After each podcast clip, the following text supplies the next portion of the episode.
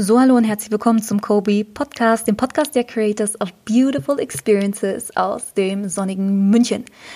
Hier ist es heiß, die Sonne lacht und das Wetter lädt ein zu einem tollen Spaziergang oder zum Rumliegen am See. Und was gibt es da Besseres als eine neue Podcast-Folge?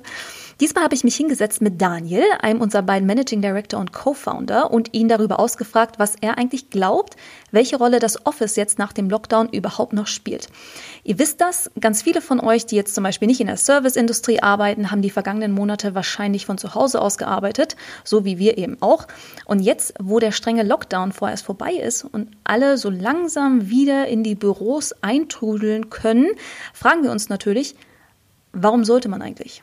Jetzt, wo irgendwie überall Remote Working möglich ist, welche Rolle spielt das Office überhaupt noch? Sollten Firmen ihr Büro vielleicht sogar aufgeben? Und wenn nicht, was können Unternehmen eigentlich tun, um ihre Mitarbeiter für eine Office-Kultur zu begeistern? Ihr werdet sehr schnell merken, dass Daniel all diese Fragen eigentlich gar nicht gefallen und er das Gespräch so ein kleines bisschen in eine andere Richtung dreht, aber hört einfach selbst. Dieses Mal haben wir übrigens einen Partner für diese Folge, nämlich Studio Tools, mit denen wir unser Office noch ein bisschen wohnlicher gemacht haben. Wir haben uns nämlich Anfang des Jahres bei denen eingedeckt mit Büro- und Workshop-Equipment und jetzt haben wir diese und letzte Woche tatsächlich wieder die ersten Kundenworkshops mit genau diesem Equipment durchgeführt und sind super, super happy damit. Deswegen gibt es jetzt mal eine ganz große, von Herzen kommende Empfehlung von uns. Schaut mal bei denen vorbei, einfach studio.tools in eurem Browser eingeben und schon landet ihr auf deren Website. Und wenn ihr Fragen habt, hilft euch das sehr, sehr liebe Team von Studio Tools auch weiter. So. Genug Werbung gemacht. Hört euch an, was aus Daniels Sicht abseits von zum Beispiel guten Möbeln und fancy Tools das Office zum Place to be macht. Viel Spaß! So, also ich sitze hier heute mit Daniel Wagner. Daniel Wagner ist äh, Managing Director und Co-Founder von Kobe und ihr kennt ihn schon aus, ich glaube, der auf jeden Fall einer der ersten Folgen, wo Felix und Daniel sich vorgestellt haben. Und Daniel, ich freue mich, dass du da bist, dass du Zeit hast. Du drückst dich manchmal so ein bisschen um den Podcast, habe ich das Gefühl. Gibt ja auch viel zu tun hier bei Kobe. Äh, natürlich nur aus, äh, aus Arbeitsgründen ist es bisher noch nicht zustande gekommen, dass wir eine Single-Folge mit dir gemacht haben. Ähm, du bist nicht nur einer der Gründer und Managing Directors von Kobe, sondern du verantwortest mit ein paar anderen von unseren Leuten noch ein weiteres Herzensthema von uns allen. Culture. Was bedeutet Culture bei Kobe? Ja, ähm, grundsätzlich sei gesagt, dass ich das, das wahrscheinlich der schlimmste Icebreaker der Welt ist. Weil Echt? über Culture zu reden ist per se irgendwie, ich fühle mich immer ein bisschen unangenehm dabei, über Culture zu reden. Ich finde, wenn jemand über, viele reden halt immer über Culture so und sagen halt, ja, wir sind eine Familie und so und das ist einfach alles eine Lüge und einfach nur gell? abgedroschen, ja. wie der Obstkorb. Zu dem komme ich später nochmal. Alles eine Lüge und ähm, deswegen tue ich mir immer so schwer dann, wenn ich wirklich dann drüber reden möchte oder auch dann vor anderen drüber rede, ähm, weil ich mir dann immer auch denke, denken die jetzt gleich über uns? So, denken, denken die, hey, der, der redet jetzt quasi, das ist doch eh alles nur Geschwafel und das ist nicht so. Also deswegen, ja, ist das natürlich ein super Thema, heute drüber zu sprechen, aber grundsätzlich ist es irgendwie ein unangenehmes Thema erstmal, weil man irgendwie versucht, jemandem zu erklären, wie cool und wie ausgelassen und wie, wie, wie wichtig das alles hier ist. Ähm, und das muss man halt irgendwie so, also so authentisch wie möglich versuchen rüberzubringen und das will ich heute versuchen. Oh, wir sind gespannt. Ja. Aber zurück zur Frage. Die Frage war, was bedeutet Culture für mich, für uns? Ähm, ich, ich sag tatsächlich immer in den ersten Kundengesprächen, sag ich, unseren Kunden, dass wir eine Agentur sind. Das ist immer ganz wichtig, damit die wissen, um was es hier geht. Und dass eine Agentur natürlich immer von seinen Leuten lebt. Und wenn diese Leute gut drauf sind und wenn die quasi gut zusammenspielen, das weißt du ja auch selbst, ähm, äh, äh weil du hier, weil du hier natürlich auch ähm, äh, ein, ein, enges Mitglied bist, ähm, wenn die alle zusammenspielen und wenn dann so dieser gewisse Flow-Zustand einfach ähm, stattfindet oder, oder, oder ist, dann, ähm, dann spielt halt alles ineinander so. Dann, dann, dann alle, alles verzahnt sich so, keiner beschwert sich, alle sind happy, die Qualität ist top, du kommst von einem hoch ins andere. Ähm, und, und ich vergleiche das immer ganz gern mit einem Schwarmfische so irgendwie. Also ich bin ja hier äh, berüchtigt für meine Metaphern. Ist richtig. Ähm, wie, wie, so ein Sardinenschwarm. Ähm, ich, tatsächlich sehe ich unsere Mitarbeiter natürlich nur als Sardinen, unbedeutende kleine Sardinen. ähm, nee, Spaß. Ähm, und, und wenn man sich jetzt diesen Fischschwarm so vorstellt, dann, dann, das kennt man ja aus diesen ganzen Filmen so, dann, dann schwimmt der hin und her und es ist so eine, eine, eine Masse, die sich halt, wo alle sich in die gleiche Richtung bewegen und das ist auch, wirkt ja auch sehr, sehr natürlich, sehr dynamisch so. Und das ist halt mega geil, weil das ist genau dieser Zustand, den man eigentlich erreichen möchte, ähm, dass alle so eine Richtung vor Augen haben, dass man nicht permanent links, rechts schauen muss, sondern dass man so einfach natürlich, alles ist im Fluss so. Und, und, und diesen, diesen, diesen Flow-Zustand äh, halt zu aufrecht zu erhalten, das ist quasi immer die Aufgabe einer Kultur meines, meines Erachtens. Das heißt, wenn dann eben äußere Einflüsse kommen, die erstmal diesen Flow-Zustand stören, wie zum Beispiel ein Kunde mit einem Pitch oder ein Kunde mit einer Eskalation oder auch, auch neue Mitarbeiter, das mag jetzt ein bisschen hart klingen, aber das sind alles Störfaktoren, ähm, weil man erstmal nicht weiß, zum Beispiel auch bei, bei neuen Mitarbeitern, naja, wie, wie verhält sich der denn, wenn jetzt ein High kommt?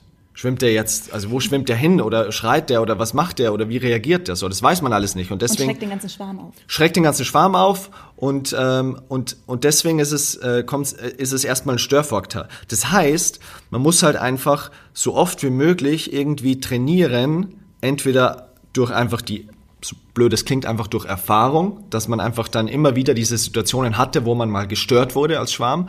Und, äh, und die Kunst der Kultur, finde ich, oder es macht eine Kultur aus oder man kann eine sehr gute Kultur daran bewerten, wie schnell sich halt dieser Schwarm wieder findet und wieder, ähm, wieder, nach, äh, wieder weiterzieht. Und ähm, auch Corona ist auch ein, ein Feind oder ein, ein Störfaktor so. Das heißt, es ist reingegrätscht. Felix und ich haben ja von einem Tag auf den anderen die Agentur quasi remote gesetzt. Krasser Störfaktor. Ich habe immer schon gesagt, ich wollte eh mal einen Stresstest machen, dass wir äh, wie bei der Army, wo du dann um 5 Uhr früh irgendwie geweckt wurdest und dann musste man irgendeine Übung machen. Aber weil einfach um zu testen, wie reagieren wir. Ähm, und da kam jetzt eigentlich Corona ganz, ganz gelegen, genau das auszuprobieren. Und dann hat man halt genau gesehen, wie wir uns daran anpassen, ob unsere Prozesse funktionieren etc. Und da haben wir ja gesehen, dass wir uns relativ schnell wieder angepasst haben und dass das alles super funktioniert hat. Das heißt, ähm, das ist halt irgendwie so das, das Wichtige bei der ganzen Geschichte. Und das kenne ich auch von anderen Agenturen, die teilweise dann auch zum Beispiel übernommen worden sind von, von einem größeren Netzwerk. Ist auch ein Störfaktor. Ist wie so ein, wie so ein Wal, der diesen ganzen Schwarm erstmal so auf, versucht quasi zu schlucken und dann, und alle auf einmal auf 180 sind und, äh, und, und in alle Richtungen schwimmen, alle aufgescheucht sind. Ähm, und dann kannst du und durch diesen krassen Stressfaktor kann es dann sein, dass dann halt einfach sich ein paar Gruppen ablösen auf einmal. Und dass sich die dann wiederfinden, ist dann schwierig. Und dann ist die Kultur eigentlich schon fast echt am Arsch so. Und, und das ist halt das Schwierige, was man, wo man halt irgendwie aufpassen muss.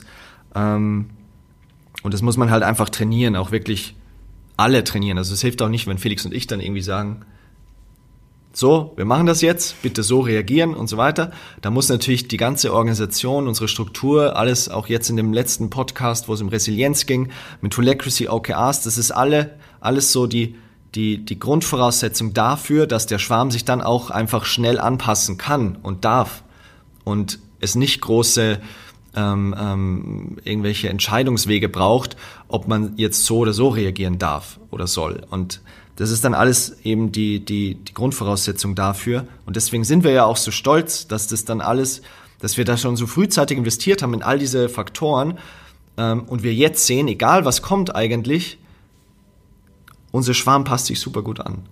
Und, ähm, und wenn das halt nicht geschieht, wie gesagt, und alle irgendwie von links nach rechts äh, schwimmen, ähm, dann sinkt halt einfach so, also das merkst du halt, das ist ja das Schöne in einer Agentur und jetzt habe ich das ja quasi seit acht Jahren am eigenen Leib erlebt. Ähm, tatsächlich ist es, gibt's halt einfach so krasse Hochs und Tiefs. Also du bist halt, das Gute ist, man gewöhnt sich dran, das habe ich glaube ich auch schon mal in einem Podcast gesagt, aber es ist wirklich so, dass, ähm, dass es krasse Hochs geben kann und dann kann halt echt ein kleiner Faktor schon ausreichen, dass alle erstmal gerade genervt sind so. Und dann muss man sich erstmal wieder finden und Ja, wenn halt alle die, äh, über einen längeren Zeitraum, und das ist, glaube ich, die Gefahr halt bei, bei Companies, die dann die Kultur so ein bisschen unterschätzen, wenn halt das über einen längeren Zeitraum so ist, dass alle wild aufgescheucht sind und man nicht aktiv versucht, daran zu arbeiten, ist wie in einer Beziehung zu arbeiten, dann lebt man sich halt auseinander so. Und dann äh, sind halt die Leute unmotiviert, dann sinken die Ergebnisse, durch das Feedback der aufgrund schlechter Ergebnisse sind die Leute noch unmotivierter und dann kommst du in so einen Teufelskreis rein. Und und dann ist halt super Unmut und ähm, ja, plötzlich beschwert sich dann jeder über jeden wieder und auf einmal sieht man auch dann wieder äh, Dinge, die man davor nicht gesehen hat, nämlich zum Beispiel das flackernde Licht im Klo und da, so und dann ist alles scheiße. Und das will man vermeiden oder zumindest so schnell wie möglich tackeln. Was sind denn so Strategien, um sowas zu tackeln für dich? Die Leute zur Seite nehmen, zu sagen, hey, ich sehe, ihr seid unglücklich oder ihr ähm, kommt vielleicht gerade mit der Situation nicht klar. Wie, was ist, was ist da so eine Strategie, die sich bewährt hat für euch die letzten Jahre? Ähm, ich glaube tatsächlich ist es relativ simpel, weil ähm, du musst halt grundsätzlich einfach mal hinhören und schauen. Deswegen finde ich es geht ja heute um das, auch ums Office, so, äh, nach Corona, Post-Corona macht ein Office Sinn. Das ist halt das Schöne, wenn du in ein Office reingehst, oder ich auch hier jeden, jeden Tag, wenn ich reingelassen werde, ähm, dann, du siehst halt die Leute, du siehst, ob sie lachen oder ob sie alle wie geköpfte Hühner von links nach rechts rennen. Du siehst, ob da Scherze gemacht werden. Du hörst was auf dem Flurfunk, du hörst ein Lob, du hörst vielleicht eine Kritik so und du kannst dann selbst durch sowas schon eigentlich ganz gut einschätzen, ja, wie ist so gerade die Stimmung, wie, wie sind wir gerade so drauf so. Und wenn du dann halt noch einfach sehr viel Zeit intern dafür aufwendest und da auch Leute dann dafür einstellst, die sich dann mit Feedback-Strategien und ähm, ähm, ähm, ja auch grundsätzlich dafür sorgen, dass es Raum für Diskussionen gibt und dass die Leute oder die Kultur natürlich das dann schon so verinnerlicht hat, dass man sich halt persönliches Feedback gibt und dass es nicht ein karrieregetriebenes Unternehmen ist, wo man äh, versucht, nur nach oben zu kommen mit, mit, mit Ellenbogenboxen. Äh, da kannst du sehr, sehr viel oder musst du halt sehr, sehr viel raushören dann und schauen, okay, wie sieht es tatsächlich aus? Wie sieht es so grob in der Masse aus? Wie ist es wirklich mit dem Einzelnen? Ähm, und wenn du, wenn du diese, diese ganzen Erkenntnisse so ein bisschen so ein bisschen hast, dann, ähm, dann, ja, da muss man halt sehr feinfühlig sein, empathisch sein, das alles aufnehmen. Ich finde es immer sehr wichtig, dass man nicht immer schnell ad hoc reagiert, sondern dass man einfach mal die Sachen aufnimmt so und äh, eine Bestandsaufnahme macht und dann entscheidet, okay, wie kann man das jetzt quasi tackeln so. Und ich glaube immer noch am Ende des Tages, ähm, die Leute müssen als Lösung, um dann vielleicht Spannungen zu lösen, wie auch immer, die Leute, du musst einfach schauen, dass die Leute sich quasi ähm, dass die aufeinandertreffen, dass die sich wiederfinden, dass die ähm, einfach sich selbst regulieren, so dann am Ende des Tages. Und dafür kann ja dann auch ein Office da sein, dass man sagt, okay, das ist einfach ein, ein Platz, wo man sich trifft, der Anker, wo man zusammenkommt. Ähm, das auch sowas ist ja auch wieder dann äh, schäbig, wenn ich das so sage, dass wir sagen, ja, wir haben halt ein Montagsfrühstück, wo, wo man über die Woche spricht, oder wir haben, wir haben jeden Monat äh, das Kobe Camp, wo wir ja auch schauen, das, ja, das sind ja alles aktive Entscheidungen, wo wir wollen, dass die Leute zusammenkommen. Und, und dieses Zusammenkommen macht schon sehr viel dann. Also da löst sich sehr viel. So, ähm, da braucht es keine großen Strategien, keine großen Tools mit tausenden von Funktionen und irgendwelchen Algorithmen. Das ist eigentlich was sehr, sehr Menschliches, glaube ich. Ja, und je, je mehr sich die Leute vertrauen, je mehr die sich je mehr die sich wirklich wie eine Familie verhalten und sich kennengelernt haben und wissen, was sind die Stärken und Schwächen von jedem und dann auch aber dieses Vertrauen haben, dass jeder irgendwie dem anderen den Rücken, ähm, ähm, wie sagt man, den Rücken frei hält, so mhm. oder stärkt, ähm, ja, desto einfacher wird es auch, dass sich, dass sich die Leute da wieder ja, regulieren, ja. Mhm. Also wenn es nicht der Obstkorb ist, dann ist es komplexer als das. Alles, was du eben beschrieben hast, sind eigentlich so zwischenmenschliche Dynamiken, die ja. sich aufbauen, sich stärken und wenn sie einmal über einen gewissen Punkt in sich zusammengefallen sind oder sich ins Negative verkehren, dann kommt man in diese Abwärtsspirale sozusagen ja. rein. Und das, was ich jetzt schon mitgenommen habe, ist, dass ihr bei Kobe oder wir alle eigentlich darauf achten, dass wir diese Art von positiver Kultur aufrechterhalten, weil und damit eben auch unsere Höhen und Tiefen managen. Gibt es noch was anderes, was für dich die Kobe Culture ausmacht? Also ich würde sagen, es ist grundsätzlich so, wenn man sich jetzt den Schwarm anschaut, würde ich sagen, wir sind ein sehr, sehr gut organisierter Schwarm, wo sich jede Sardine kennt und wo ähm, man, wo jeder auch so ein bisschen, glaube ich, so von seinem hohen Ross auch runtergeht, sondern sagt, hey, ich bin halt auch eine Sardine wie die andere und ich bin nicht irgendwie ein größerer Fisch oder so. Und wir sind sehr anpassungsfähig und das habe ich auch schon gesagt, das, das, das macht uns halt aus und wir, wir sind sehr, sehr schnell, reagieren sehr, sehr schnell auf, auf irgendwelche externen, wirklich schlimmeren Faktoren, wie jetzt, wie jetzt irgendwie zu Corona oder so, aber auch, wir legen uns ja immer auch selbst diese Challenges auf, dass wir sagen, okay, wir wollen jetzt Richtung Holacracy gehen. Wir wollen jetzt OKRs einführen. Wir wollen jetzt ein neues Tool einführen. Wir müssten es nicht machen. Unsere Kunden würden uns wahrscheinlich 15 Jahre buchen und wir könnten immer noch mit Photoshop arbeiten. Ähm, gut, das ist jetzt vielleicht tatsächlich ein bisschen überspitzt, aber ähm, wir müssten das alles nicht machen. Wir müssten uns nicht das Leben permanent schwerer machen, als es ist, aber es macht uns somit einfach future-proof und einfach stärker, wenn man sich immer wieder versucht, äh, eben äh, neu anzupassen und ähm, neue Sachen auszuprobieren. Und deswegen würde ich sagen, sind wir, was das betrifft, schon mal sehr, sehr gut ausgerüstet. Und ich glaube immer noch, ich habe mir tatsächlich auch nochmal ähm, gestern Abend die Frage gestellt, ähm, weil ich wusste, dass es heute eben um Office, um Kultur und so weiter geht ich glaube, dass es eigentlich immer noch so ist, wie ich tatsächlich auch ähm, so Kobe gegründet habe. So, ich spreche jetzt bewusst von mir. Natürlich habe ich das mit anderen noch gegründet, aber ich habe mir das immer so vorgestellt. Also ich wollte immer sehr unabhängig sein. Ähm, und tatsächlich wollte ich immer mein eigener Chef sein. Und das habe ich tatsächlich auch bei äh, meinen früheren Arbeitgebern immer so gemacht. Ich wollte immer die Sachen so machen, wie ich sie gerne äh, machen würde. Da natürlich ist man da angeeckt, aber ähm, ich wollte mir immer diese Freiheit so ein bisschen rausnehmen, eben nicht so diese Spielfigur zu sein, die permanent von links nach rechts geschoben wird. Und mit der Gründung von Kobe haben wir das eigentlich gemacht. Oder das war dann die Erfüllung des Traums. Okay, jetzt ist völlige Unabhängigkeit. Ähm, wir können eigentlich gerade entscheiden, wie wir Kobe aufsetzen wollen, was wir machen wollen, ähm, sind super entspannt, waren noch äh, sehr, sehr jung. Ich war 22, super jung. Das heißt, wir haben entschieden und oder ich ich habe gesagt, okay, let's go so, ich möchte, wie möchte ich arbeiten? Ich möchte halt frei arbeiten, ich möchte äh, genau diese Freiheit halt ausleben und ich meine, wir haben zu dem Zeitpunkt, wir haben die Agentur gegründet, wir haben dann auch noch Kickbase, ein Startup gehabt. Wir waren einfach auch super ambitioniert und ehrgeizig. Wir wollten halt zu jedem Zeitpunkt eigentlich äh, irgendwie das beste Ergebnis irgendwie abliefern. Ähm, und ich glaube, das ist immer so, wenn du irgendwie eine Sache gründest, dann willst du erstmal so irgendwie aufzeigen und so wie beim Fußball so dann der Spieler sein, der gerade neu gekommen ist und du willst so dein Bestes geben. Das ist ein natürliches Verhalten, meine ich.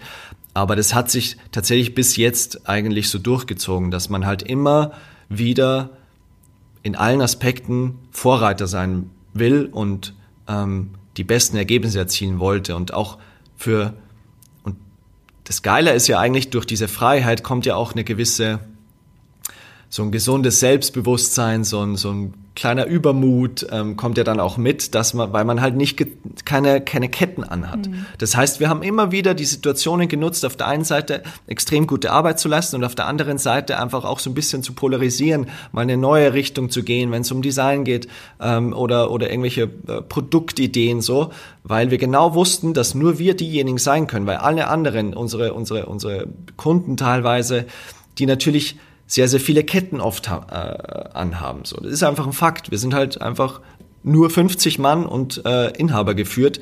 Ähm, wir haben erstmal keinen, der uns nervt. Und, äh, und diese Freiheit hat uns dann eben sehr, sehr viele, ähm, oder ist ja auch das, was ich immer noch möchte, dass die Leute bei Kobe wirklich das machen können, was sie wollen, weil der Einzige, der ihnen das verbieten kann, sind wir selbst. So. Und kein anderer. Und das ist das Schöne, glaube ich. Ähm, und das macht uns so ein bisschen aus. Also auf der einen Seite einfach super professionell, professionell ambitioniert zu sein, auf der anderen Seite einfach mal auch andere Wege zu gehen. Das klingt auch schon wieder super abgedroschen, aber es ist einfach tatsächlich so. Und ja, ich meine, der große Vorteil war, dass wir halt eigentlich auch vier äh, gute, sehr enge Freunde waren die, uns, die sich gegründet haben. Oft hast du ja irgendwelche mit 40er, die sich auf einer Messe treffen und sagen, können wir nicht einen USB-Stick mit, mit Ladekabel kreieren und gründen eine Company Geil. und, und treffen aufeinander. Teilweise sind die dann zehn Jahre Unterschied, völlig anderer Meinung und klar funktioniert so ein Business dann irgendwo auch, aber bei uns war es so, dass wir halt super eng miteinander waren und ich glaube, so hat sich das halt ähm, bei Kobe dann auch einfach so eingebürgert, dass man immer irgendwie gefühlt nach einer Meute gesucht hat, einfach geile Leute, die halt irgendwie extrem Lust haben, was zu reißen und äh, einen Drive haben, wo man irgendwie tatsächlich einfach keine großen Hierarchien hat, sondern wo es einfach darum geht, dass man sich anschreien kann, aber im nächsten Augenblick auch wieder innigst umarmt. Und das, glaube ich, haben wir grundsätzlich damit schon mal hineingebracht in die Kultur, weil wir so waren. Ja. Das heißt, ihr habt dann quasi eigentlich so, ich will nicht sagen euren Freundeskreis erweitert, aber im Prinzip so diesen, diesen Kreis weitergezogen, was zumindest eure Werte angeht, eure Arbeitsweise, weil ja. ihr habt ja vorher auch miteinander gearbeitet, oder?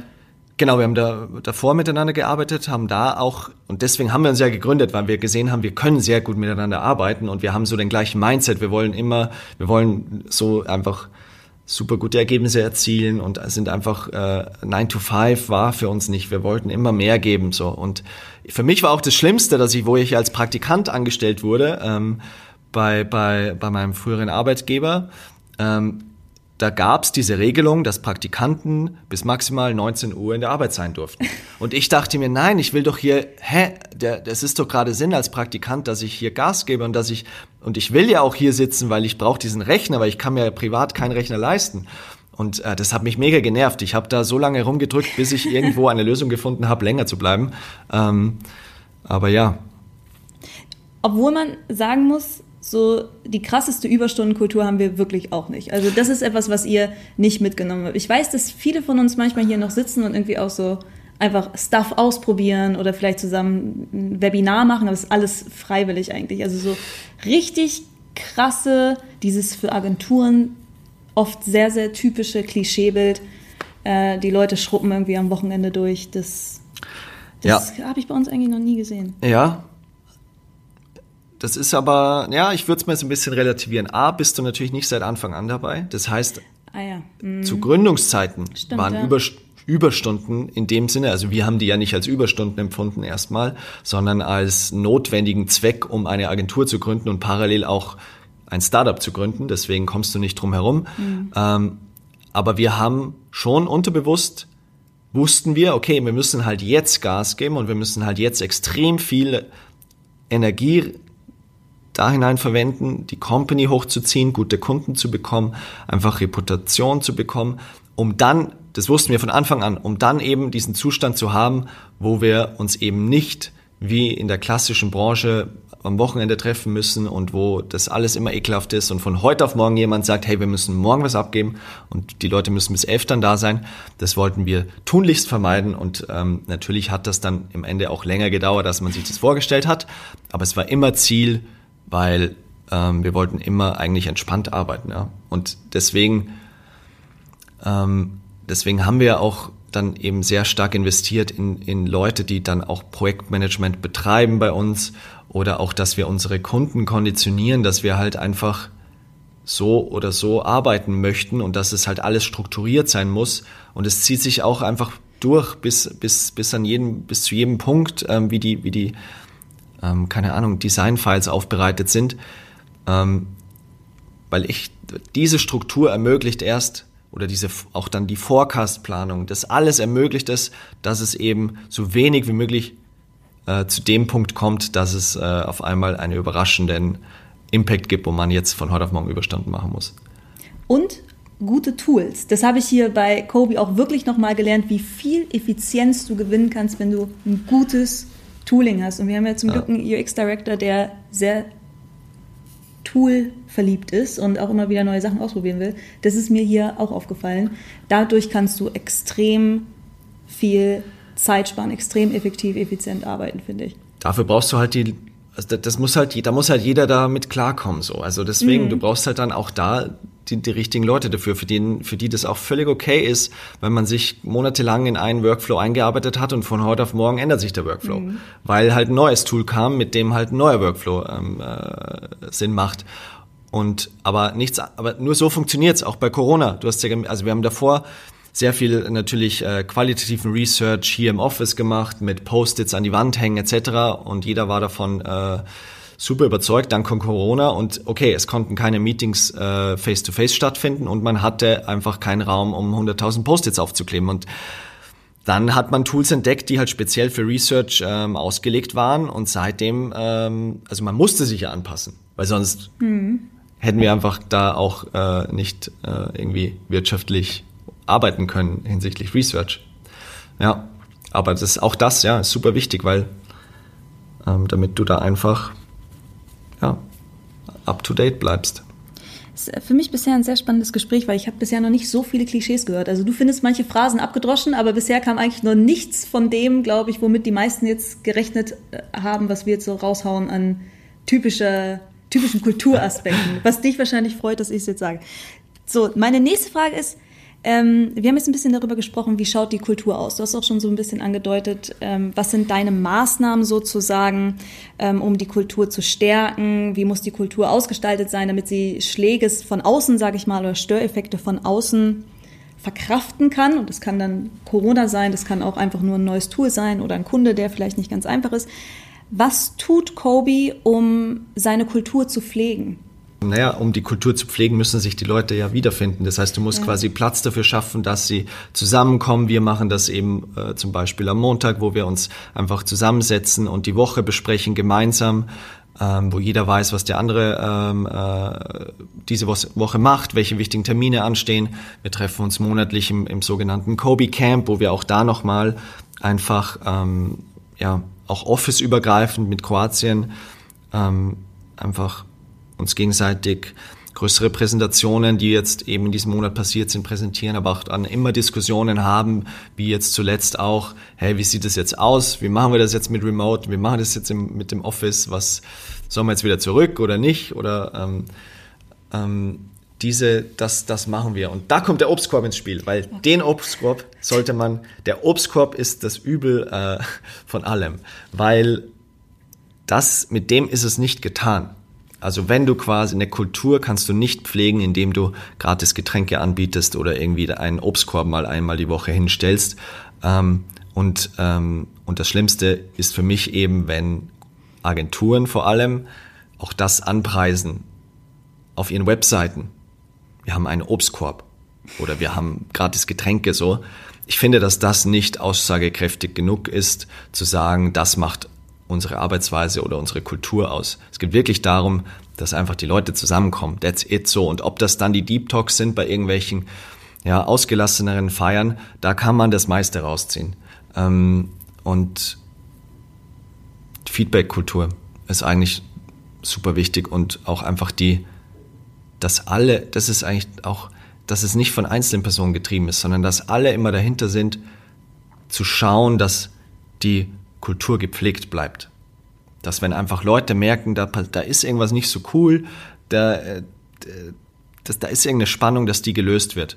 Und dafür haben wir ja Holacracy eingeführt, dass dann Spannungen schnell gelöst werden sollen, auch größere wie kleinere. Oder dafür haben wir ja auch ähm, ähm, äh, dem, dem Bubu, wo es darum geht, wirklich wir haben eine Person eingestellt, ich, auch bei unserer Größe und schon super früh, wo es darum geht zu schauen, ähm, wie gehen wir mit Feedback um? Wie gehen wir grundsätzlich mit allen äh, Sachen, die jetzt irgendwie HR betreffen, um? Das ist einfach super wichtig, ja. Der Bubu wird übrigens auch noch hier im Podcast sein. Auf die Folge freue ich mich auch schon. Ich glaube, die wird auch super spannend einfach. Aber das ist genau das, was du sagst. Deswegen, ich verstehe es. Wir hatten die Diskussion auch schon ähm, in, in anderen Kontexten einfach, warum du so ein Problem mit diesem symbolischen Obstkorb hast. Weil die Leute sich nämlich hassen können und trotzdem Obst essen können. Weil sie können ineffizient und ähm, isoliert arbeiten und trotzdem Obst essen. Ja. Und deswegen äh, sagt sowas eben nichts aus. Und es ist natürlich nice to have, aber im Zweifelsfall kann ich mir mein Obst auch selber kaufen. Aber ja. ein stimulierendes Arbeitsumfeld, wo ich reingehe und auch mitgerissen, also aufgeweckt werde im Grunde genommen. Ich glaube, das fällt vor allem denjenigen Personen auf, die vorher vielleicht in einem anderen Kontext gearbeitet haben, ja. also vielleicht in einem großen Konzern, wo auch die ähm, Geschwindigkeit ein bisschen anders ist und man tatsächlich vielleicht auch ein bisschen isolierter arbeitet, ähm, das fällt dir auf, dass du wach wirst und mhm. reinkommst und in diese Dynamik mit reingezogen wirst und es steckt auch einfach an. Und ich, das ist schwierig zu beschreiben einfach, glaube ja. ich. Ja. Es ist tatsächlich schwierig zu beschreiben, aber zu sagen, wir haben einen Obstkorb, ist natürlich erstmal leichter, ja. bevor man versucht, die Kultur zu beschreiben. Ich glaube, es ist auch die Art von Benefit, von dem viele Arbeitgeber glauben, dass die Bewerber es zum Beispiel hören wollen. Ja. Sie sagen, das, das ist doch nett, das ist doch super. Ja. Und da sieht man vielleicht auch, wir haben ja auch einen Research dazu gemacht, vielleicht, dass die Bedürfnisse von ja, Millennials oder der Generation Z einfach nicht so richtig verstanden werden, ja. sage ich mal. Ähm, weil es, glaube ich, den meisten nicht darum geht. Ja, ich finde es auch immer so idiotisch, darüber zu sprechen, ähm, ja, irgendwie die und die äh, Agenturen, wenn du mit, mit Leuten im Bewerbungsgespräch sprichst, ja, also ich habe ja auch mit anderen Agenturen gesprochen und so und äh, die bieten ja das, das und das an. Ja, das mag sein, aber das ist, das ist der vermeintliche Benefit, aber nicht der wirkliche Benefit. Und wir haben ja, also wir wissen ja auch, dass bei uns würde niemand sagen, der Obstkorb ist ein Benefit, hier zu arbeiten. Dieser arme Obstkorb. Hoffe ich. Ich hoffe nicht, dass das das Ergebnis ist. Vielleicht, vielleicht, ist. vielleicht, ist es, vielleicht ist es auch genau Wenn das, so ist, ich, ja. dann gibt's hier äh, Tonnen von Melonen täglich. Das heißt, ja, das wäre wirklich einfach dann vielleicht. Aber vielleicht sollen wir dann noch mal eine kleine interne Umfrage machen, ob die Leute den Obstkorb wirklich so gering schätzen, wie du es tust. Ja. So, jetzt back to topic. Yes. Äh, wir sind schon ordentlich abgeschweift, aber ich liebe dieses Thema Culture einfach und ähm, ich glaube, du bist da einfach genau der richtige Ansprechpartner, um es eigentlich ganz gut auf den Punkt zu bringen, was wir hier machen. Und ich finde die Vision dahinter auch spannend. Aber lass uns noch ein bisschen näher auf das Thema Kultur nach Corona. Wir sind ja noch nicht ganz durch Corona, aber zumindest Kultur nach dem Lockdown, äh, das Thema so ein bisschen äh, uns, uns diesem Thema annähern. Ähm, bei einigen Aktivitäten, das hast du jetzt gerade schon genannt, Camp, ähm, auch das Frühstück äh, jeden Montag, da spielt das Office eine wichtige Rolle. Wie habt ihr das Ganze während der Corona-Zeit remote sichergestellt, sage ich mal? Dass wir uns auch da, wenn du sagst, ein wichtiger Faktor, die Kultur zu pflegen, ähm, aber wenn man physisch nicht zusammenkommen konnte, wie habt ihr es sichergestellt? Ja, man muss schon sagen, es war natürlich erstmal interessant zu schauen, was passiert denn überhaupt, wenn wir jetzt auf, von heute auf morgen und es war ja wirklich so, wir haben, wir haben mittags, Donnerstag mittags entschieden, wir gehen jetzt alle remote und ab Freitag waren eigentlich alle remote. Und dann war es ja eigentlich erstmal interessant zu schauen, okay, was passiert denn so? Und das hat, und wir waren uns aber, wir haben aber seit dem Tag auch schon, oder auch Bubo hat dann sofort gewusst, hey, ja, wir haben halt hier schon eine sehr ausgeprägte Kultur und, und Remote oder also dieser Fakt, dass man nicht mehr im Büro zusammenkommt, wird einen großen Einschnitt haben und so einen Strich durch die Rechnung ziehen. Deswegen haben wir auf der einen Seite schon erstmal geschaut, okay, wie, wie grooven wir uns so ein, aber auf der anderen Seite haben wir uns schon direkt damit auseinandergesetzt, okay, was können wir denn alles machen, um zumindest diese, dieses, dem Gefühl so nah wie möglich zu kommen, dass wir uns halt mehr und mehr austauschen. Ich habe das selbst bei mir gemerkt, es ist super anstrengend. Du sitzt den ganzen Tag vor dem Screen und hast dann auch nur diesen Screen, um dich auszutauschen. Es gab, kann sich jeder, sicherlich jeder damit in den, äh, oder weiß das, ähm, da hat es dann äh, LinkedIn eine Welle von Screenshots gegeben, wo es darum ging, dass man gezeigt hat, wie schön man nicht irgendwie über Hangouts zusammen trinken kann oder sich ähm, irgendwie treffen kann oder was auch immer. Ich fand es super anstrengend, weil du sitzt halt die ganze Zeit nur vor dem Screen und natürlich hat, hat es einen Benefit gehabt, weil man sich einfach gezwungenermaßen dann einfach auch austauschen musste, so einfach um sich nicht zu verlieren. Aber ähm, ähm, also post-Corona oder auch jetzt schon, wir sind ja auch mittendrin in Corona, ähm, also ich finde, dass ein für unseren Kontext, ich kann jetzt nur für Kobi sprechen, aber ich sehe das Office immer noch als sehr, sehr wertvollen und wichtigen Part unserer Kultur und das kann kein Zoom oder Hangouts äh, dieser Welt irgendwie ersetzen. Auch vielleicht eine schöne Metapher. Stell dir ein italienisches Dorf vor an der Küste, da gibt's ein kleines, feines Dorf. Da ist so ein Dorfplatz. Und das ist das Office.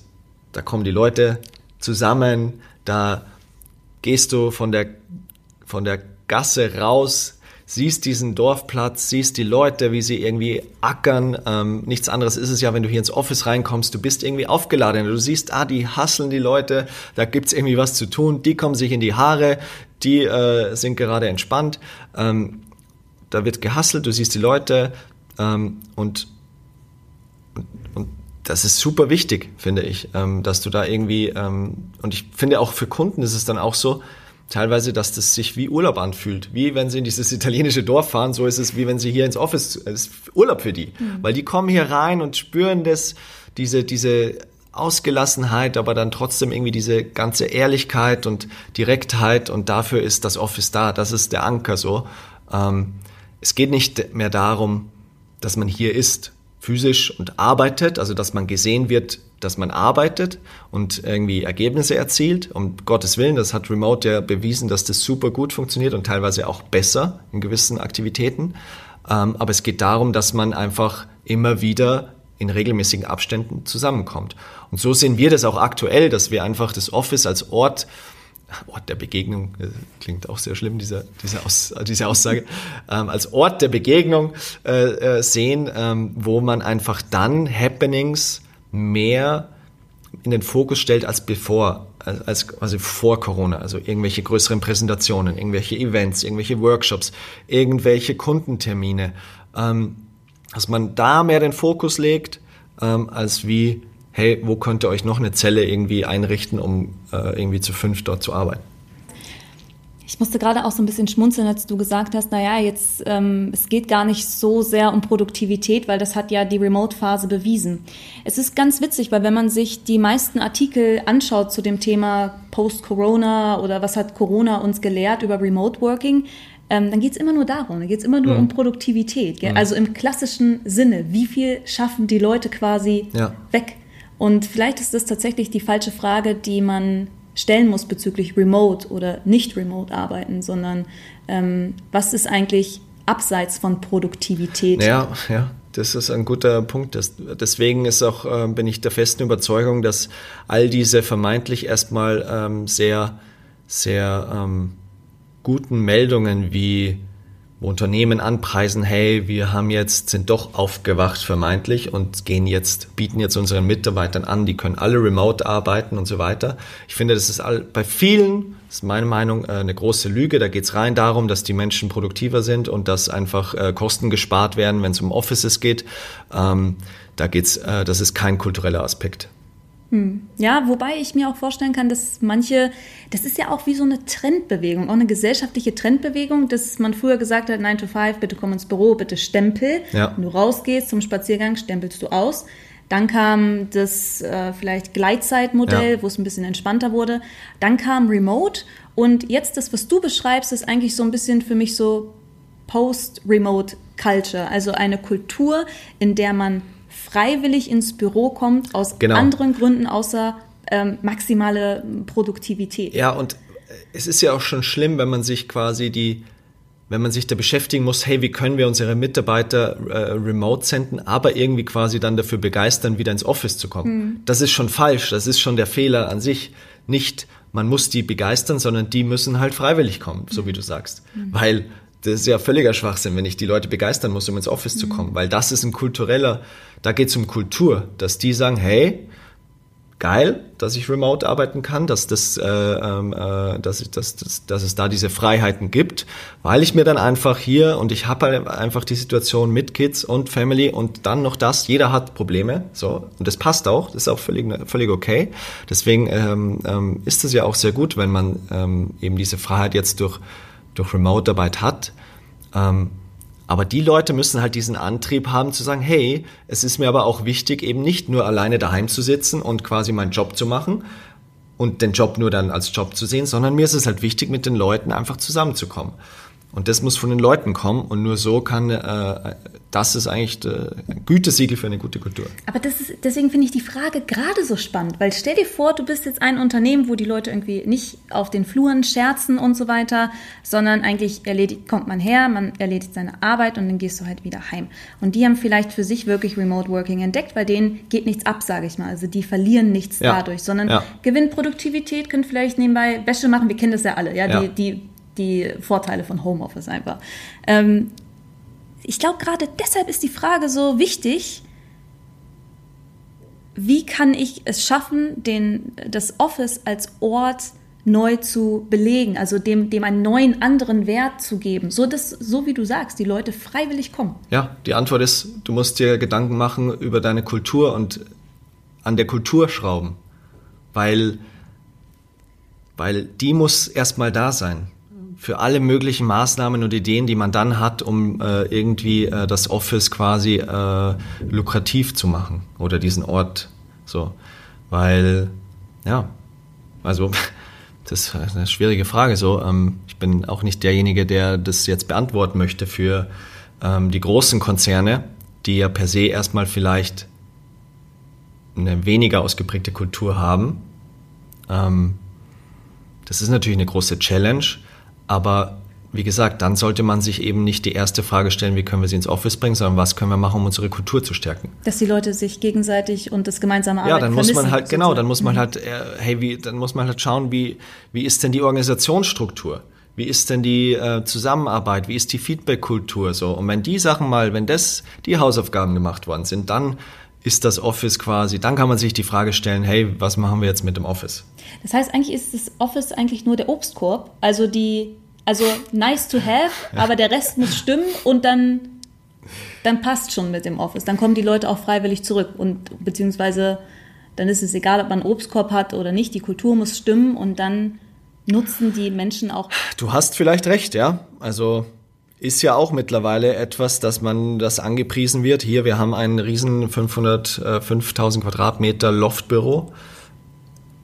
Wahrscheinlich kann man behaupten, dass das auch nicht mehr der, ähm, der, ähm, äh, der große Faktor ist. Das ist natürlich gut, dass, dass, es ein Büro gibt und natürlich ein Büro, das irgendwie auch diese Flächen bietet, wo man kollaborieren und oder wo das Büro auch Kommunikation dann fördert, so und nicht irgendwie wie eine Legebatterie aufgeteilt ist. Klar, das ist, ein, das ist natürlich ein großer Unterschied. Ähm, aber am Ende des Tages, in meinen Augen, kommt es auf die Kultur drauf an. Ja. Finde ich sehr interessant, weil viele Fragen, die ich mir aufgeschrieben habe, gehen alle so in die Richtung. Was plant ihr, damit das Office weiterhin ähm, attraktiv bleibt? Ähm, was kann das Büro überhaupt bringen? Sind diese Fragen dann obsolet für dich? Nicht obsolet, weil, wie gesagt, das Office ist ähm, physisch gesehen ja der einzige Ort, wo man zusammenkommen kann dann. Äh, das stimmt auch nicht so, man muss nicht immer nur im Office, aber so, so, das ist halt erstmal der Kern der Unternehmung, wo man zusammenkommt. Das heißt, natürlich muss man sich dann damit beschäftigen, auch wir jetzt beschäftigen uns damit, okay, wie gehen wir jetzt mit dem Office um?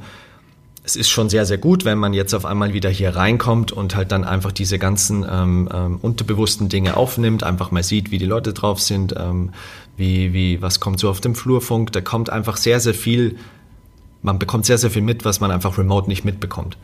Und, ähm, und wir stellen sie auch gerade die Frage, hey, was ist so, wie machen wir das jetzt, welchen Zweck soll das Office erfüllen? Deswegen auch diesen Shift, es ist schon so, davor war es mega auf Produktivität natürlich ausgerichtet.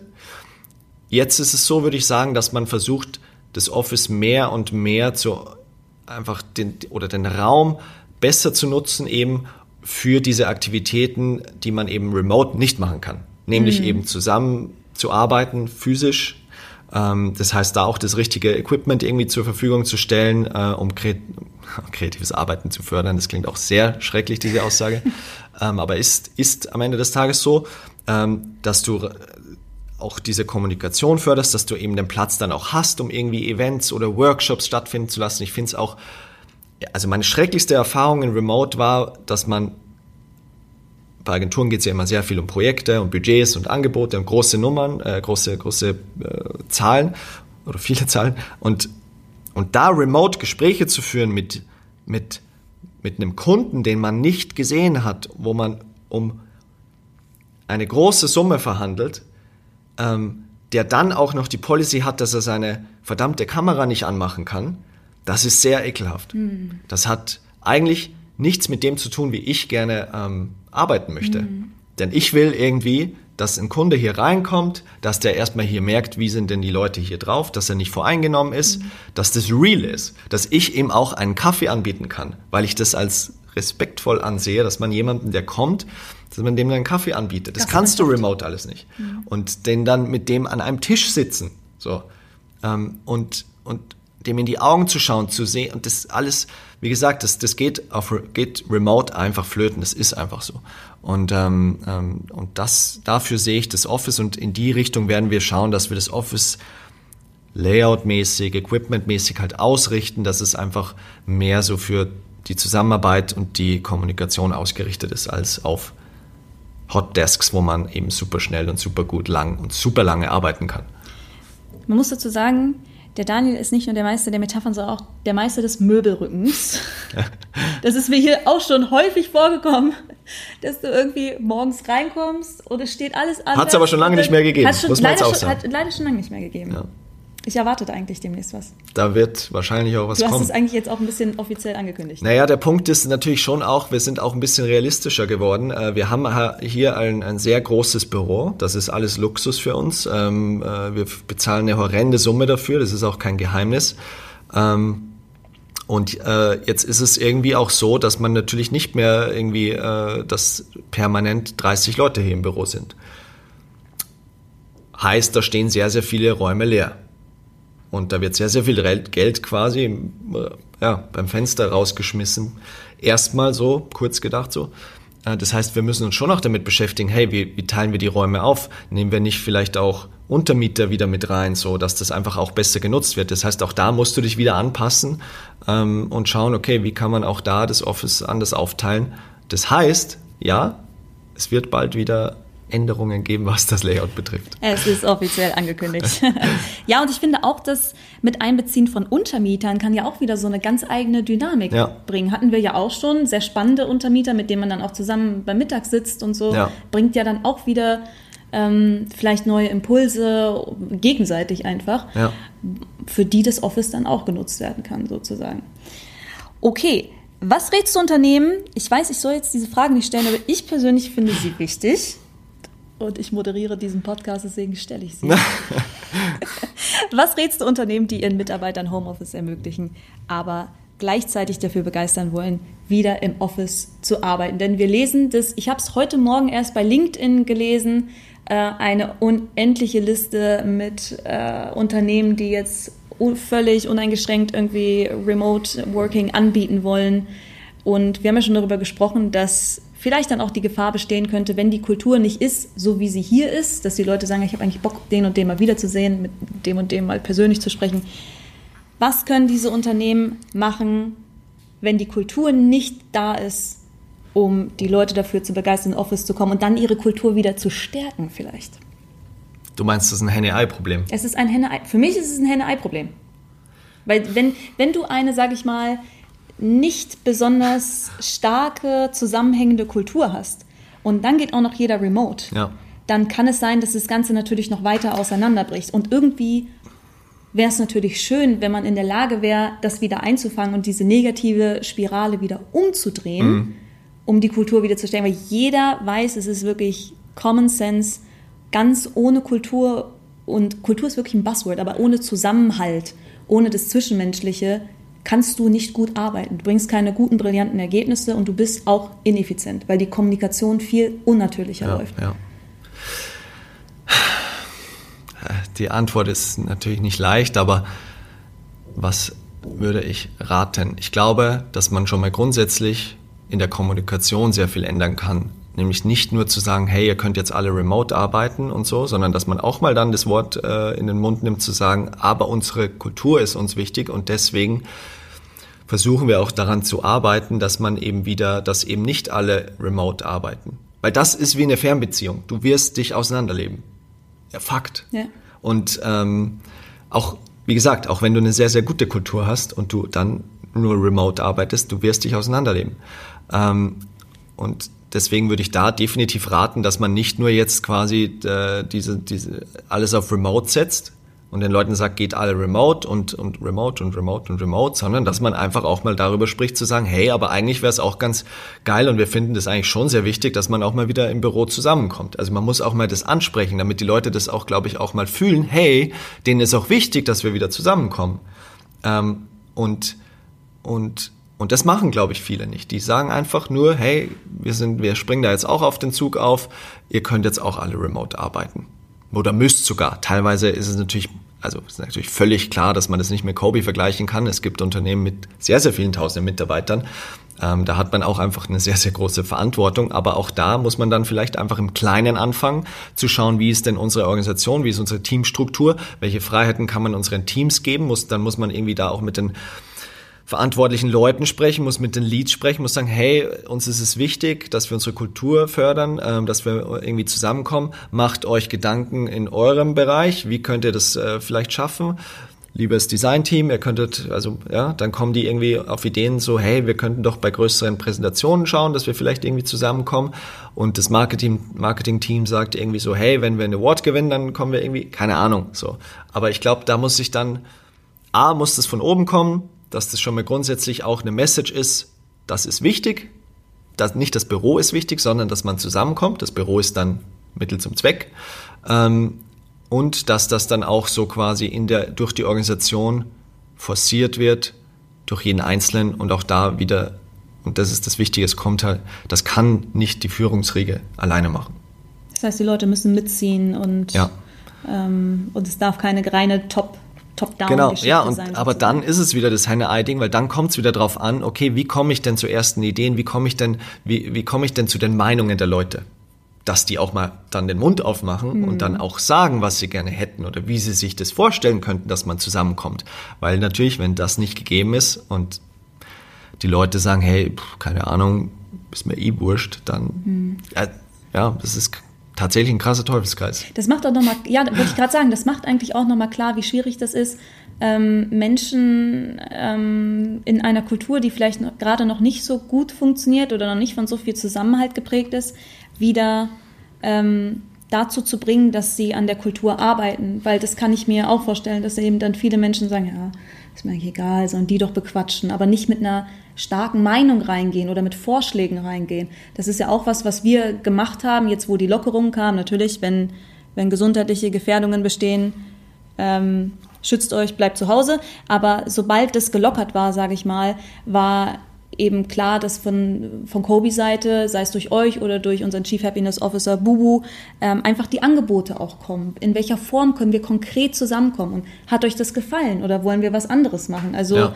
ähm, und ich glaube, da gibt es dann auch Vorschläge wahrscheinlich. Ja klar, und das ist ja das Schöne, dass dann jetzt, und das ist nur auf uns jetzt bezogen, und wenn dann aber ähm, 80 Prozent der Leute eine Rückmeldung geben, dann ist das perfekt, weil dann hast ja. du Instant Feedback und kannst direkt darauf reagieren und dann kannst du aber auch direkt Entscheidungen treffen. Und ich glaube, es ist sehr, sehr, also ich würde es mir nicht, ich möchte es mir nicht vorstellen, in einer Company zu arbeiten, wo das alles flöten geht. Weil am Ende des Tages ist es ja das, was du erreichen willst, diesen Zustand, wo Arbeit sich nicht nach Arbeit anfühlt, sondern irgendwie halt so, ja, man, man arbeitet an etwas so und hat halt, ja, nicht da, auch eine emotionale Bindung zu der ganzen Geschichte.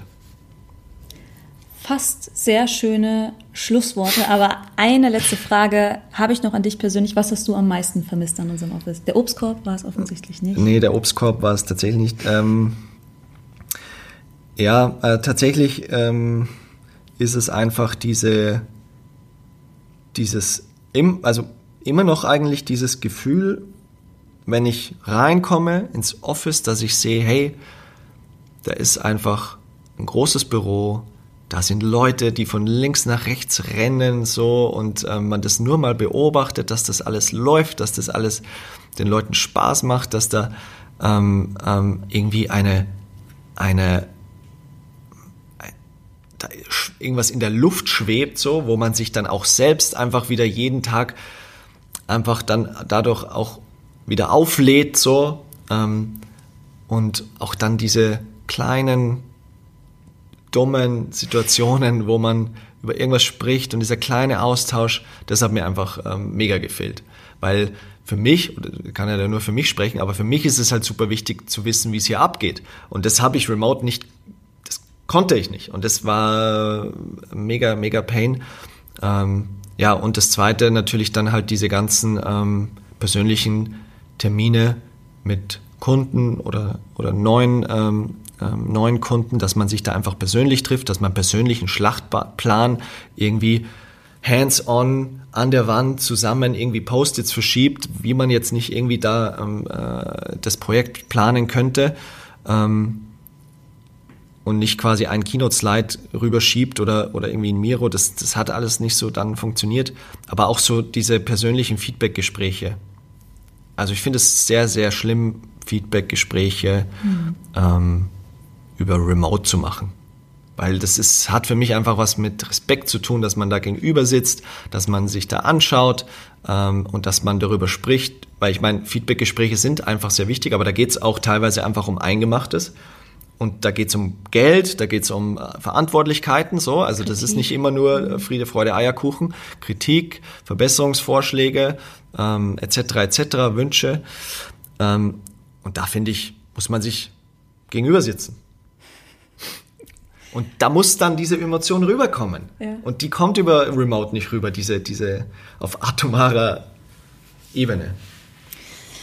Ja, das stimmt. Nee, ich glaube auch, also ich kann alles, was du sagst, eigentlich nur bestätigen. Ging mir genauso. Also in der Zeit, in der wir das Office wieder aufgemacht haben, ich bin ein, ein super überzeugter Remote-Verfechter eigentlich. Und selbst für mich war es so, als ich die ersten Tage wieder hier reingekommen bin, du merkst einfach diesen Vibe, also diese Energie einfach. Du bist am Ende des Tages bist du auch erledigt, weil du viel gearbeitet mhm. hast und ist alles gut, aber trotzdem hast du auch viel gelacht zum Beispiel ja. einfach. Das, wenn du zu Hause sitzt und deine Arbeit ja. machst, ist es nicht so, dass du den, diesen Bass um dich rum hast, dass du lachst, da mal was aufhast, mal einen dummen Spruch gibst oder ja. einen kriegst. Ähm, das fehlt halt irgendwie einfach alles. Absolut. Ja, von daher, wir sind beide froh, dass es ähm, wieder zurückgeht und fürchten beide eine mögliche zweite Welle, ähm, von der wir hoffen, dass ja. sie nicht kommt. Ja. Okay, Daniel, danke für das Gespräch. Sehr inspirierend, ging in eine ganz andere Richtung. Ging in eine dachte. ganz andere Richtung. Ja, Hat auch länger gedauert, als ich mir dachte, aber. Ja, ich dachte mir schon, dass es so lang wird, aber, aber, aber super spannend einfach, total inspirierend und cool. Danke dir. Sehr gut, danke dir. So, das war's. Ich hoffe, es hat euch gefallen. Ich persönlich liebe diese Episode, weil sie einfach so herrlich ungeplant und ehrlich ist und gespickt ist mit super vielen bunten Bildern und genau mit denen entlasse ich euch jetzt und sag danke fürs Zuhören und bis zum nächsten Mal.